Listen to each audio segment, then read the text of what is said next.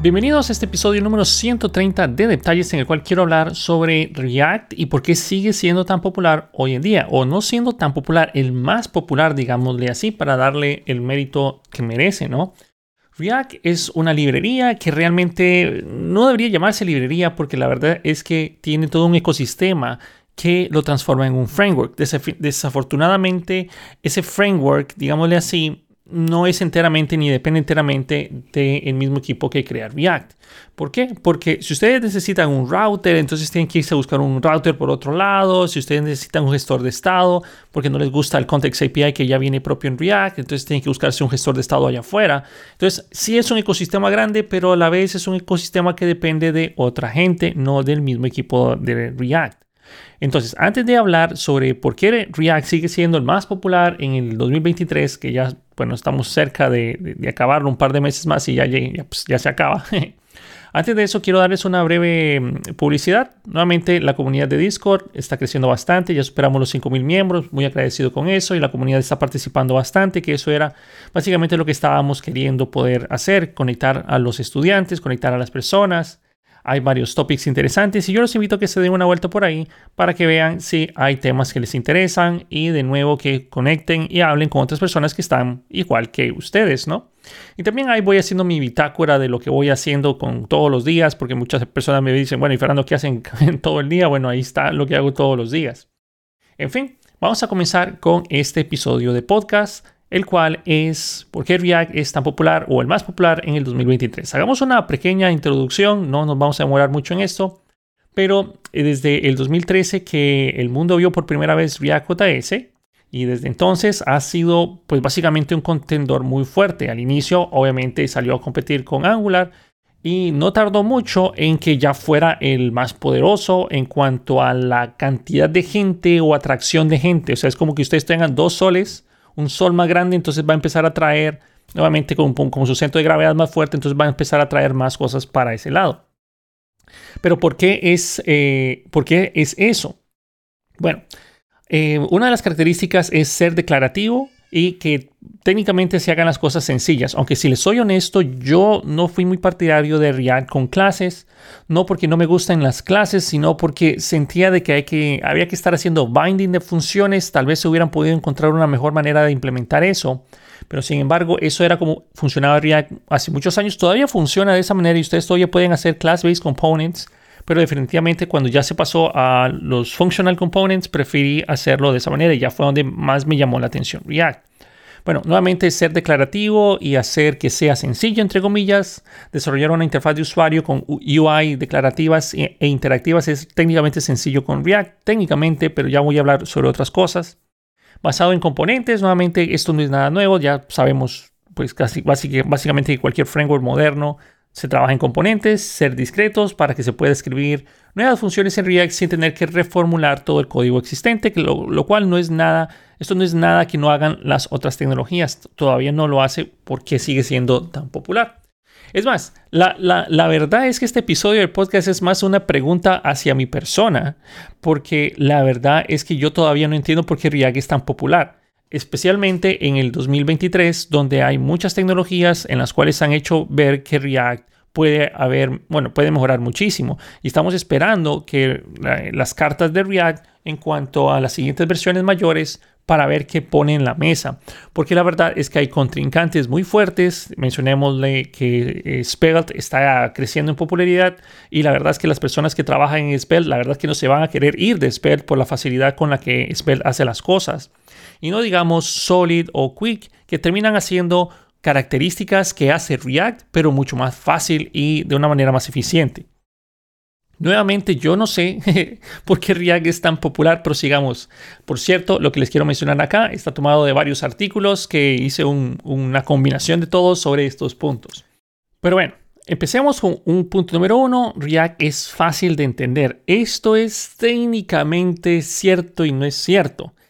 Eh, de nuevo, esto me pone a pensar por qué React es tan popular. No sé ustedes, si se ponen a pensar en una clase, como por ejemplo la clase de Angular, obviamente Angular es otra cosa, pero si ustedes le quitan los decoradores y tendrían una única clase, una clase para mí es más fácil de entender que tuviéramos la clase con sus métodos y, un método render, por ejemplo, como básicamente era antes, ¿no?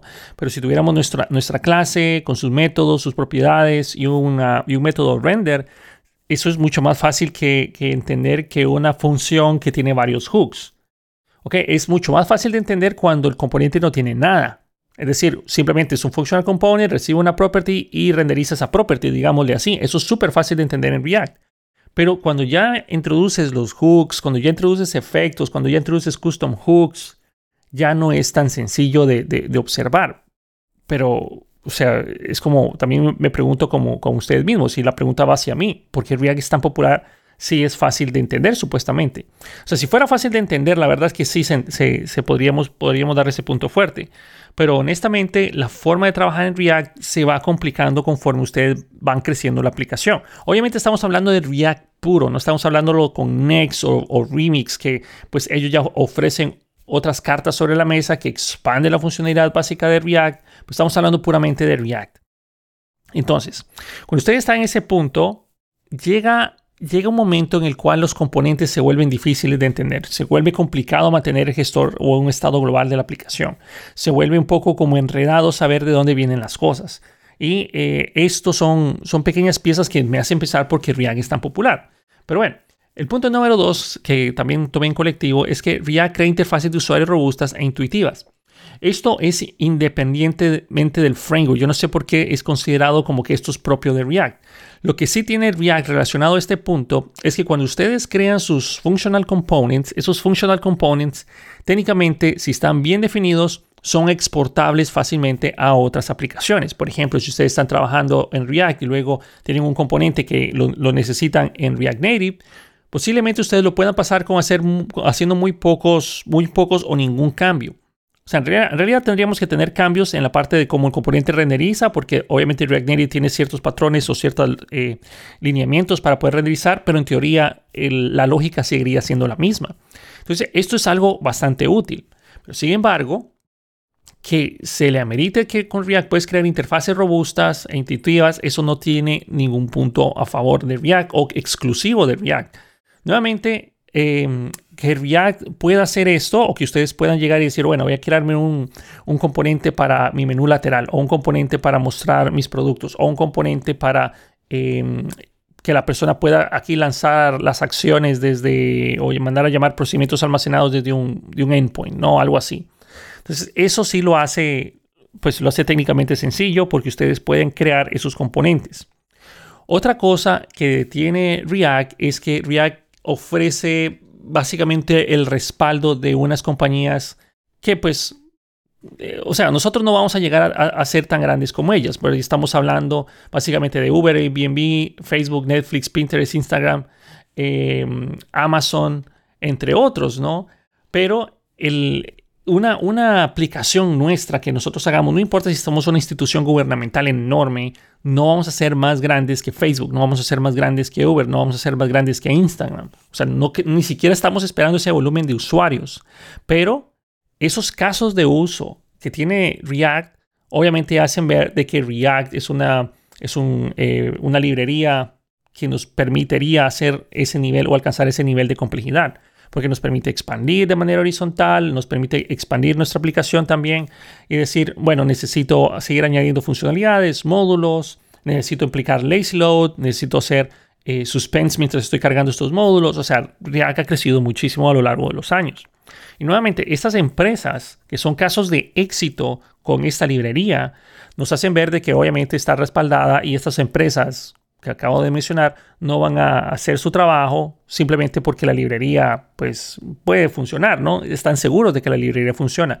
Claro, casi todo eso son propios de Facebook, el creador de React, pero nuevamente parte del por qué nació React es porque nació Facebook.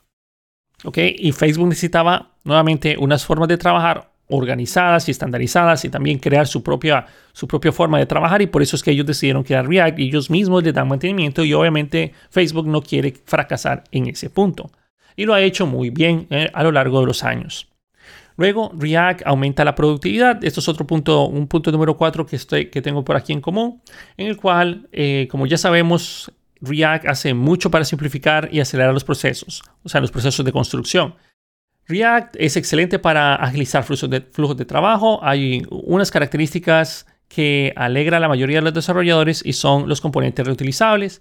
Y nuevamente, no sé por qué este artículo menciona esto así, porque la, verdad es que solo lo estoy tomando como puntos, porque la verdad esto me parece eh, una serie de artículos que fueron escritos por personas que solo han trabajado con React.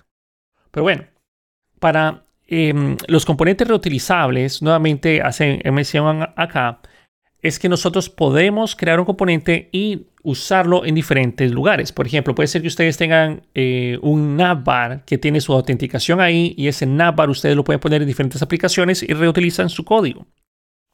Es muy fácil que ustedes creen su paquete personalizado los de React, lo suban a NPM y después lo reutilicen en sus otras aplicaciones y es técnicamente muy sencillo lograr algo así.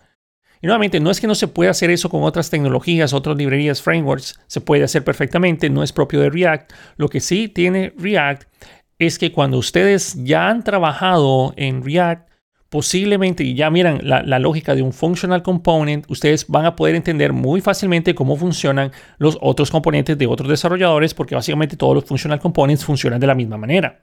Entonces, eso sí es un punto fuerte que tiene en la parte de React. No significa que en otras tecnologías y, frameworks y librerías eso sea diferente, pero sin embargo, tan pronto ustedes están trabajando en React, ya saben qué buscar. Ah, ya sabemos cómo vamos a ver estas properties, ya sabemos cómo Em, se genera el contenido HTML de este componente. Ya sabemos qué dependencias tiene. Ah, es un high order component. Ah, es un componente normal. Es un componente hijo, un componente que no tiene dependencias. O sea, hay muchas cosas que ustedes ya van a poder inferir con solo haber trabajado una única vez. Ahora, aquí hay un punto interesante que mencionan que yo sé que más de uno estaba esperando que llegáramos a esto y es sobre el Virtual DOM. En estos artículos, en los tres artículos que estoy sintetizando por acá, mencionan el Virtual DOM como una característica muy fuerte para renderizar más rápido. Esto es algo muy interesante que tiene, que tiene React y cuando salió React era la octava maravilla del mundo. En estas alturas, pues em, Solid eh, y Quick, por ejemplo, han demostrado de que es lento el Virtual DOM y que es más fácil trabajar con un DOM real que un DOM virtual. Pero, ¿qué es esto del DOM virtual? Nada más así, hagamos un ejemplo rápidamente o expliquémoslo rápidamente para tener una noción de lo que estamos hablando acá. El DOM virtual, imagínense eh, que ustedes pudieran tener la representación de su HTML, digámoslo así, de todos sus elementos del HTML, pero en memoria. Entonces, cuando React detecta un cambio, o bueno, va a hacer algún cambio, entonces React va primero al Virtual DOM, lo verifica por ahí porque es más rápido que saltar al, este, entre comillas, ¿verdad? Saltar al DOM y revisar todas las, estructuras y cambiarlas ahí. Primero verifica qué cambió en el Virtual DOM y luego aplica ese Virtual DOM a el DOM real. Es como que ustedes nuevamente trabajaran con memoria RAM. Ustedes están haciendo la en memoria RAM, que es mucho más rápida. Y cuando ya ustedes están seguros de eso, lo pasan a su disco duro, que obviamente el disco duro ya pues un poco más lento la grabación y todo lo demás. Pero en general, así funciona el Virtual DOM. Primero hace los cambios en la memoria virtual o en el DOM virtual y luego los aplica al DOM real. En cambio, tecnologías como Solid, Quick, inclusive tenemos otros contrincantes fuertes que ya están usando señales, se han, se han dado cuenta de que ese DOM virtual no es tan rápido. Si ustedes pudieran tener una referencia a dónde están esos elementos en el DOM real, ustedes no necesitan hacer un trabajo dos veces. Por ejemplo, el DOM virtual es bien útil cuando saben que no aplican, no, no afectan ningún, ninguna pieza del DOM, es decir, no hay ningún cambio. Es decir, ustedes hacen algún, digámosle entre comillas, cambio que debería de disparar el ciclo de detección para ver si ese DOM virtual hay que aplicarlo en el DOM físico, pero no hay ningún cambio, entonces eso es rapidísimo con el DOM virtual. Pero sin embargo, la mayor parte de las veces nosotros vamos a disparar ese procedimiento porque sabemos que hay que, hay que hacer un cambio hay que disparamos alguna función dispatcher que tiene que verse en pantalla o algo así. Entonces casi que el 99% del tiempo de los desarrolladores vamos a disparar eventos que realmente tienen que impactar el DOM. Entonces, en ese punto va a verificar el DOM virtual, va a hacer el, eh, aplicarlo en el DOM real el 99% de las veces.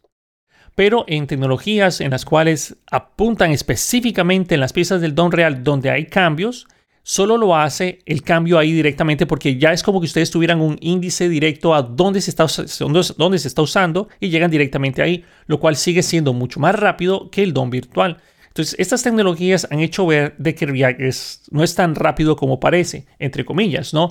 Pero nuevamente hay personas que, se van a, a, atacar React porque no es tan rápido como otras tecnologías que usan el DOM real en lugar del DOM virtual. Pero nuevamente, ustedes han visto lo rápido que React es, o sea, React es rapidísimo y también tiene una característica que sí me gusta, que tal vez es diferente a los demás, es que ustedes cuando están usando sus variables en el functional component, literalmente ustedes saben cuál es el valor que tiene esa variable en ese momento. Y eso es algo muy útil. Por lo cual cada vez que se re-render o se haga un re-render, ustedes tienen el nuevo valor en esa variable. Entonces ustedes piensan que tiene siempre el último valor ahí. Y eso es bien, bien, bien útil de trabajar.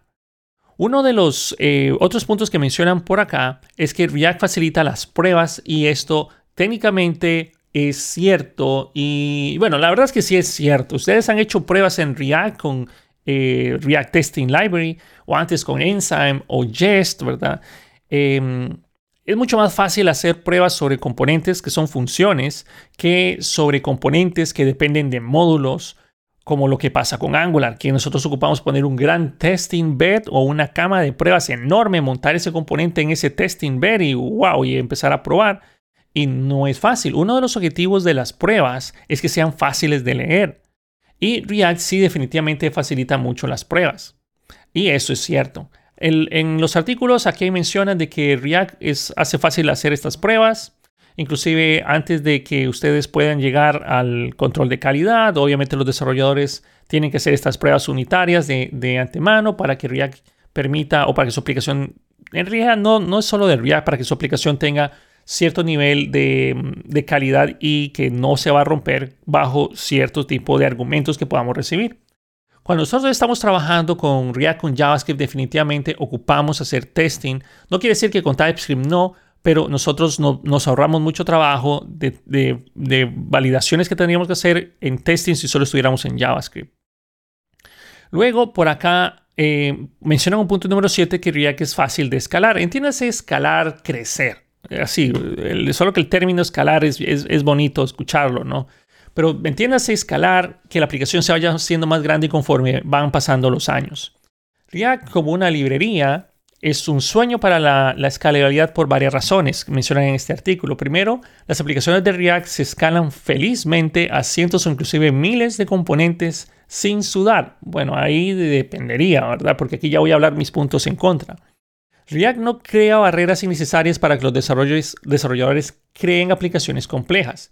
En segundo lugar, React no ocupa que, entre comillas, no hacen, suposiciones sobre el resto de la pila de tecnología, cierran comillas. React está diseñado para que ser extremadamente versátil y poder integrarse fácilmente con otras librerías, pues obviamente, porque si no, pues no tendríamos casi un ecosistema tan grande, entre comillas, también.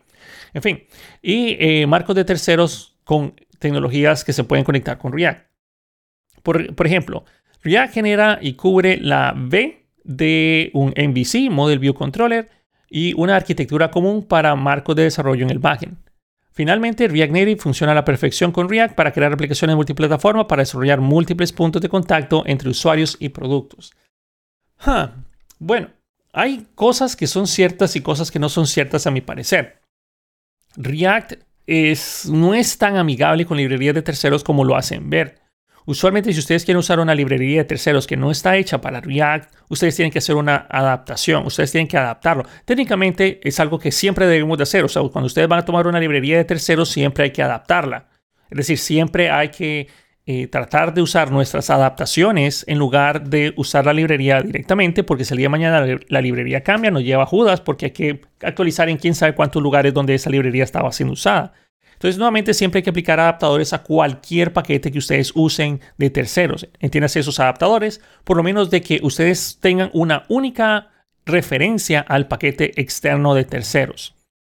Pero eso, ese patrón adaptador es ah, casi que obligatorio hacerlo con aplicaciones de React. Por ejemplo, si ustedes quieren usar librerías que no están escritas para eh, React, digámosle Chart.js, ustedes tienen que hacer eh, algún menjunje para conectarlo ahí, una magia ahí, para que si cambia esto, entonces cambia nuestra constante, entonces tenemos que eh, usar un efecto y este efecto renderizar nuevamente el Chart.js. Entonces, hay sus, sus puntos que no me gustan mucho de React. Pero bueno, así, así es. Nuevamente, eh, el punto más fuerte que tiene React, y esto es indiscutible, es la comunidad. La comunidad de React es enorme. Y lo más probable es que si ustedes tengan un problema, alguien ya más, o sea, otra persona ya lo tuvo, otra persona ya la, recomendó, o sea, ya le recomendó alguna solución, otra persona ya lo probó, otra persona ya lo solventó, otra persona ya hizo una optimización. Y para que ustedes lleguen a leer ese último punto de la comunidad o ese, ese último punto de respuesta, ustedes ya tienen muchas opciones para escoger. Entonces, React definitivamente tiene ese superpoder que definitivamente no lo tienen los demás o no lo tienen tan desarrollado, que es una comunidad tan grande. Es muy, muy probable que ustedes se vayan a enfrentar a problemas que ya otras personas resolvieron e inclusive otras personas dieron excelentes soluciones mejores a la mejor opción que está ya marcada en, por ejemplo, en Stack Overflow. Nuevamente, al ser tan, tan, tan popular, ya tenemos integraciones con, Copilot y AIs que les van a ayudar a ustedes a darles mejores respuestas a problemas cuando están usando React. Nuevamente, React es muy usado por Uber, Airbnb, Facebook, todo lo que es Facebook, WhatsApp, todo lo que es canales de Facebook. Em, obviamente, que son, es una empresa exageradamente grande, lo que es Meta. Y obviamente confían en React y que estas empresas confíen en React o que esta empresa confíe en React, obviamente ellos lo hicieron, ¿no? Pero otras empresas originalmente no eran de, de, de, Facebook originalmente o de Meta, pero igual usaban React. Entonces React es una buena alternativa. Honestamente, em, aquí cierran con unas últimas palabras de que si React va a seguir siendo relevante en el 2024 y la verdad es que sí es, sí cierto, va a seguir siendo relevante y va a ser, si, si React dejara de existir hoy, solo para dejar estas últimas palabras aquí, si React dejara de existir hoy, todavía mañana seguiría siendo sumamente relevante. ¿Por qué? Porque hay cientos de miles de aplicaciones escritas en React. Y obviamente cuando ustedes quieran pasar de React a otra tecnología, entiéndase, digamos, Svelte, que yo creo que es uno de los candidatos más fuertes a que, a que destronen a, React, solo que nuevamente tiene que ir creciendo, tiene que agarrar popularidad, tiene que agarrar tracción, ya tiene años. Ya las personas que usan Svelte saben que no se quieren ir de Svelte. Pero bueno, eh, antes de mencionar eso, cuando ustedes, o sea, si React desapareciera hoy y se dice ya mañana no se va a usar, se detectó una brecha de seguridad tremenda, nadie tiene que usar React, entonces React sería, o sea, el conocimiento de React sería aún más demandado porque van a querer desarrolladores de React para que miren sus aplicaciones a otra plataforma. O sea, hay tanto, tanto, tanto trabajo que está en React que es una de las tecnologías que vale la pena estudiar hoy en día y va a valer la pena estudiarla todavía en el siguiente año. Hay una, unas últimas palabras que les quiero mencionar a ustedes, que nuevamente yo no sé por qué React sigue siendo tan popular, porque las aplicaciones dependen tanto de, de, de librerías de terceros. Nuevamente, puramente React, no Remix ni Next, que eso ya serán otros casos pero eh, que ocupamos un router, de que ocupamos, no, no, queremos depender de Fetch API porque es, es muy complicado cancelar las peticiones o, otras cosas. Ah, bueno, entonces ocupamos em, una librería de terceros, digamos, Axios, que es una de las más populares ya, ¿no? para hacer peticiones HTTP en React.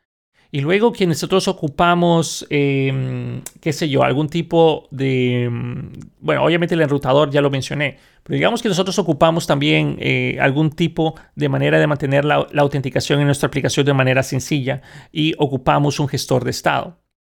Que esos son, digamos que, tres casos muy comunes en los cuales React necesita eh, ayuda de otras dependencias. Ok, tenemos este, este problema, ¿cómo lo resolvemos? ¿Cómo, cómo, ¿Qué librerías usamos?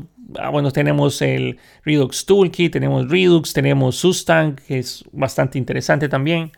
Pero necesitamos un gestor de estado porque el, Context API no es tan obvio para muchas personas. No, sé, no sé, o sea, tenemos tantas piezas en nuestro Context API que se mueven que hacen difícil tener todo en un solo lugar donde diga, este es el store, así luce el store. Y por eso es que hay otras tecnologías que salieron a apoyar a React. Y muchas personas piensan que la única manera de trabajar con React y un estado global es con Redux, pero nuevamente em, hay alternativas, ¿no? Pero Redux sigue siendo una de las formas para ir cuando se trabaja en React. ¿Por qué? Porque el, el Context API es bueno, es bueno, es muy bueno, se puede hacer todo con el Context API. Sin embargo, se requiere saber qué es lo que está pasando en el Context API. Y puede complicarse también un poco el Context API. Luego tenemos la parte del router. Hay varios routers en React y el problema de los routers y el problema que principalmente yo no, no, entiendo nuevamente por qué React es tan popular con estos puntos es porque cada una de estas tecnologías evoluciona de manera diferente y desligada a React. En el momento en que React diga, ¿saben qué? Voy a implementar ahora eh, las señales, vamos a destruir Virtual DOM, vamos a hacerlo de otra manera, posiblemente todos estos routers de React van a tener que adaptarse, van a haber breaking changes, como ya ha pasado con otros routers, como por ejemplo con los de React Native. Eh, hay breaking changes, hay nuevas dependencias, esas dependencias requieren otras dependencias. Y a pesar de que solo estamos instalando un paquete, terminamos instalando quién sabe cuántos miles de, de módulos de Node diferentes, en lugar de que todo ya viniera en un mismo framework. Nuevamente, como lo hace Angular, eso es un punto muy fuerte que tiene Angular de que ustedes pueden crear todo con la solución propia de React, eh, perdón, de Angular. Nuevamente, eh, eso es algo que a la larga puede ser un problema porque como las tecnologías y, librerías evolucionan de manera diferente y desligadas entre sí, entonces terminan siendo, ah, bueno, hay que quedarse con esta versión, estamos en React tal, hay que quedarse con esta versión tal. Y si estamos en la versión, qué sé yo, 20 de React, no podemos pasarnos de esta versión tal del router porque no son compatibles. Entonces, nuevamente, ahí es unos, unos problemas que vamos a ver.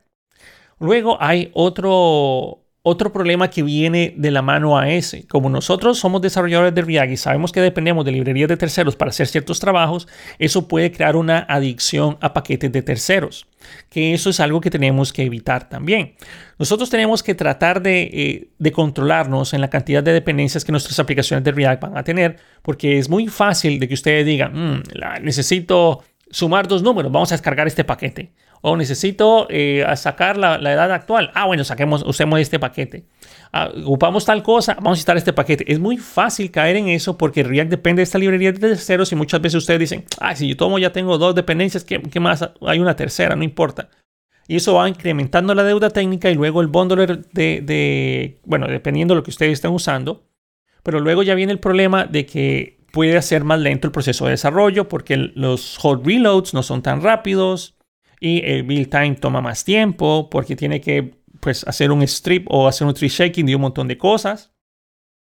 Pero en pocas palabras, eh, es muy fácil caer en esto. Otro punto que no entiendo por qué React es tan popular es que tiene muy poca opinión del file system, que a la vez esto puede ser lo que le gusta a la gente y a la vez puede que no le guste.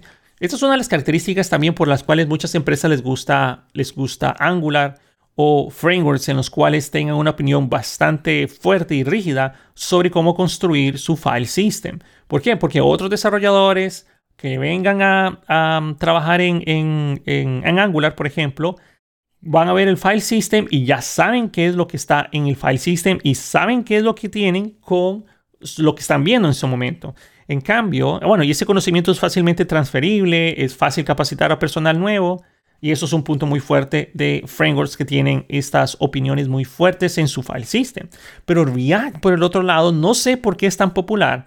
Porque cada persona, cada empresa, cada proyecto de React puede ser totalmente diferente en cuanto a su estructura. Es mentira de que todo el mundo eh, va a tener su carpeta de hooks en, la raíz. Algunos lo van a tener dependiendo por feature. Estos son los features y los hooks por feature. O saben qué, no le vamos a poner hooks porque no me gusta ese nombre. Perfectamente le pueden poner cualquier otro nombre. Entonces, a pesar de que ustedes tengan un linter bien agresivo, el linter solo les va a ayudar a ustedes con los nombres de eh, las variables y, y, objetos propios de React. Pero ustedes pueden crear su, su file system totalmente a su discreción, que de nuevo eso es bueno para unos y es terrible para otros. Porque en un proyecto de React que ustedes dijeron, bueno, este es el, camino del file system que nosotros vamos a hacer porque queremos implementar esta arquitectura, queremos hacerlo de esta forma. El problema va a ser de que esa, eso es un proyecto que puede ser visualmente y estructuralmente totalmente diferente a cualquier otro proyecto que inclusive se ha hecho en React. Entonces el conocimiento es más difícil de transferir, es más difícil capacitar al personal y nuevamente hay otros problemas que conlleva de que ese conocimiento no se pueda transferir. Luego vamos a ocupar capacitar a, un personal nuevo para si se va de vacaciones el que programó esto, ¿verdad? Entonces ocupamos saber cómo está estructurado, cómo esta persona pensó para crear este proyecto. Y nuevamente no entiendo por qué React es tan popular por ese lado. la ventaja que sí tiene React es que al no ser tan forzadamente, como que no nos obliga a hacer este, este file system de esta manera o esta estructura de esta manera, nos da la, facilidad de que nosotros podamos implementar cualquier arquitectura como se nos dé la gana. Lo cual, de nuevo, puede ser bueno y puede ser malo. A veces es bueno porque nosotros queremos un desarrollo rápido, nosotros queremos eh, simplemente crear nuestros componentes y avanzar porque tenemos el reloj encima y todo esto era para ayer, la típica historia. He vivido mucho eso, yo también, igual que ustedes, o lo viví mucho. Ahora yo soy el que me pongo mis propios deadlines, pero en general eso es algo que nosotros tenemos siempre. O sea, tenemos un deadline ya para el día de mañana o para en dos días y tenemos que programar rápidamente. Y ahí es donde tener algo que sea tan flexible permite ese tipo de desarrollos rápidos. Sin embargo, eso va a generar una deuda técnica que si el desarrollador no es muy consciente de lo que está haciendo, termina duplicando el código, termina siendo una cosa bastante fea de aplicación de React. Por último, y con esto cierro, yo no entiendo por qué React sigue siendo tan popular cuando es muy fácil em, hacer uso erróneo del use effect. Es decir, nosotros, una recomendación que inclusive el mismo React da es usar los use effects lo menos posible, a menos de que sea totalmente necesario usar el use effect. ¿Por qué? Porque es muy fácil de que ustedes vengan y usen un use effect para cualquier cosa. Ah, bueno, si el contador cambió, entonces vamos a, tomar el contador y vamos a, incrementarlo en uno en el, en el mismo efecto y luego hace un, hace un eh, dispara nuevamente el efecto y el efecto nuevamente dispara el efecto y, digamos que ustedes tienen una, una, computadora muy buena y funciona, funciona, digamos que React lo logra hacer y funciona bien ahí, pero sin embargo tenemos ese ciclo infinito que está corriendo por ahí y nos damos cuenta hasta que nuestra memoria ya empieza o nuestra computadora ya empieza a comportarse de manera rara y es muy difícil poder determinar ese ese, leak, por ejemplo, esa fuga de memoria. Aunque React ya ha incluido en su, en su librería, ya ha incluido unas maneras de detectar cuando se está disparando muchos, muchos re-renders en un efecto y ya por lo menos nos da unas pistas de lo que está saliendo mal. Pero pudiera ser de que no tengamos ese warning y es muy difícil poder determinar qué, qué sucede con esos efectos cíclicos o infinitos, ¿no? Pero de nuevo, eh, a la larga, eso es tal vez una de las cosas, creo que las cosas más difíciles de, React es dominar bien el use effect, el context API y un router útil. Eso tal vez es lo más difícil. Pero de nuevo salieron tecnologías muy buenas sobre React como Next Remix, en los cuales eh, incluyen todo lo que nosotros deseamos tener en React una forma de, poder tener peticiones, de manejar caché, service rendering. Y ahí estas tecnologías ya son un paquete o un framework ya propiamente de React que nos va a permitir a nosotros tener eh, menor cantidad de dependencias, tratar de hacer todo lo que tenemos con lo que, ya viene con, con ese framework para evitar abultar nuestra aplicación con dependencias innecesarias. En fin, mis últimas palabras, ¿por qué React sigue siendo tan popular en el 2023? Porque la gente le gusta usar React, punto. Porque la comunidad usa React. Ese es el verdadero punto por el cual React sigue siendo tan popular hoy en día. Porque la gente probó React, le gustó React, no sabía que habían cosas mejores, entre comillas, digamos, el Svelte Kit y Svelte. Em, pero empezaron a trabajar en React y React les gustó. React es bonito, la verdad, React es interesante.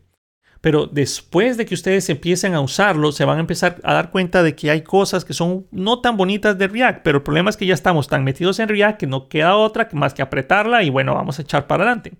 Pero tanta gente que usa React y tanta gente que dice que React es bueno nos termina lavando el coco de que pues la verdad es que es, ha ser muy, muy bueno, ¿no? Y em, una recomendación que yo les quiero decir es que toda tecnología va a pasar.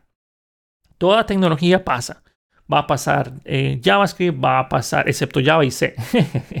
Pero bueno, eh, toda tecnología va a pasar. Va a pasar React, va a pasar Next, va a pasar Quick, va a pasar, toda tecnología va a pasar. Nosotros tenemos que estar listos para cuando eso suceda, estar preparados y conscientes de a lo que nos vamos a tener que mover después. Nuevamente, este fue el episodio número 130 de Detalles. Gracias por escucharme. Espero que tengan un excelente domingo, un excelente viaje a su trabajo. Si me escuchan los lunes, Recuerden que no hay persona más valiosa en este mundo que ustedes mismos. Cuídense, trabajen por sus sueños y cuídense mucho. Nos vemos en el próximo episodio de Detalles. Hasta la próxima.